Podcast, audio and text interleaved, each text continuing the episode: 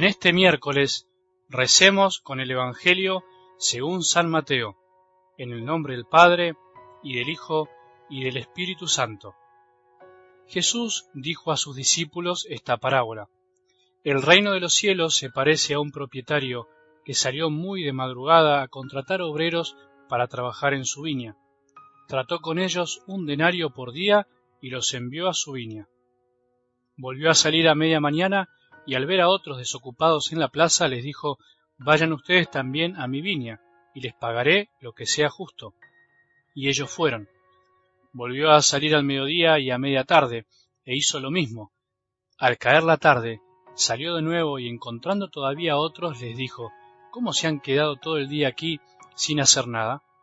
Ellos les respondieron Nadie nos ha contratado. Entonces les dijo Vayan también ustedes a mi viña. Al terminar el día, el propietario llamó a su mayordomo y le dijo Llama a los obreros y págales el jornal, comenzando por los últimos y terminando por los primeros.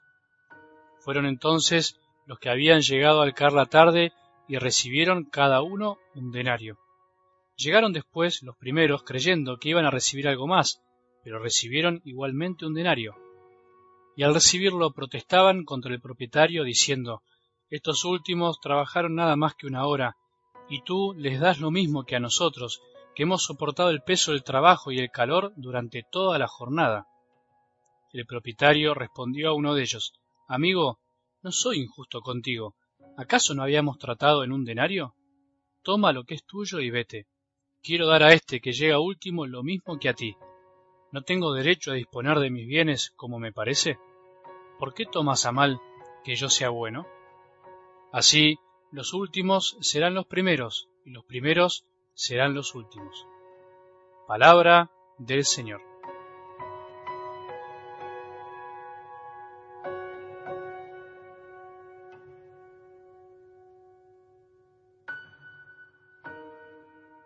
Es interesante cuando se lee o se escucha el Evangelio estar atento a ciertos detalles. No es raro que en los detalles se encuentren a veces las cuestiones más profundas, no hay que pasarlos de largo. En esas palabras o actitudes de Jesús o de los personajes que interactúan con Él, en los silencios, en las miradas, no solo hablan las palabras de Jesús, sino que habla la escena completa, habla cuando se relacionan mutuamente y se comprenden entre sí. Sé que es medio complejo lo que te digo, pero me imagino que lo irás experimentando. Por ejemplo, el domingo la cananea, la mujer pagana, la mujer con esa fe tan grande, pide dos veces lo mismo, pero de distinta manera y además la segunda vez lo pide postrándose frente a Jesús. No es un detalle más, no es anecdótico eso, eso dice muchas cosas, entre ellas su conciencia de que ese hombre no era un hombre cualquiera, lo llamó Señor por algo. No podemos decir que sabía perfectamente o teológicamente quién era Jesús, pero sí que percibía en él, sabía de él aquello que era necesario para que le conceda lo que ella estaba necesitando, la curación de su hija. También en ese detalle se manifiesta la perseverancia de esta mujer, la tenacidad, la fortaleza, el olvido del qué pensarán los otros, su humildad. Y así podríamos seguir mucho más. No cualquiera pide como pidió esa mujer, esa madre llena de amor.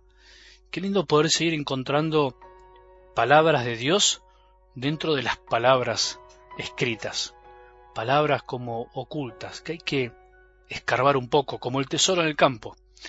Tomando en cuenta todo esto que te acabo de decir, te propongo para hoy un camino diferente. Escucha otra vez el audio e intenta prestar atención a ciertos detalles de la parábola que no pudiste percibir a simple vista. Por decir así, léelo otra vez, si sos de leer, pero escucha, escucha o lee despacio, no prestando atención tanto al todo, sino a los detalles. Recordá que no podemos pretender que un sacerdote lo diga todo en un comentario, no pretender que en este audio ya pueda decirlo todo, sino también hacer el esfuerzo a cada uno y hacernos algunas preguntas que nos pueden ayudar a cada uno para comprender qué es lo que Dios nos dice concretamente. Los detalles dejo que los encuentres vos, pero yo dejo para todos algunas preguntas que nos animen también a hacer un camino con la palabra. Jesús tampoco explicó todo, no pretendas eso. También intentó que los oyentes se pregunten. Van algunas preguntas. ¿Qué reacción o sentimiento nos produce escuchar que este propietario, que sabemos que es Dios, se da el gusto de pagar lo mismo a todos, habiendo trabajado cada uno diferente cantidad de horas? ¿Qué reacción o sentimiento nos produce en el corazón? Contestalo, contestalo vos por tu cuenta. ¿Pensamos que la justicia de Dios debe ser como la justicia humana? ¿Qué es la justicia en definitiva? ¿Lo más justo no hubiese sido que los que trabajaron más hubiesen recibido más? ¿Qué es la justicia de Dios?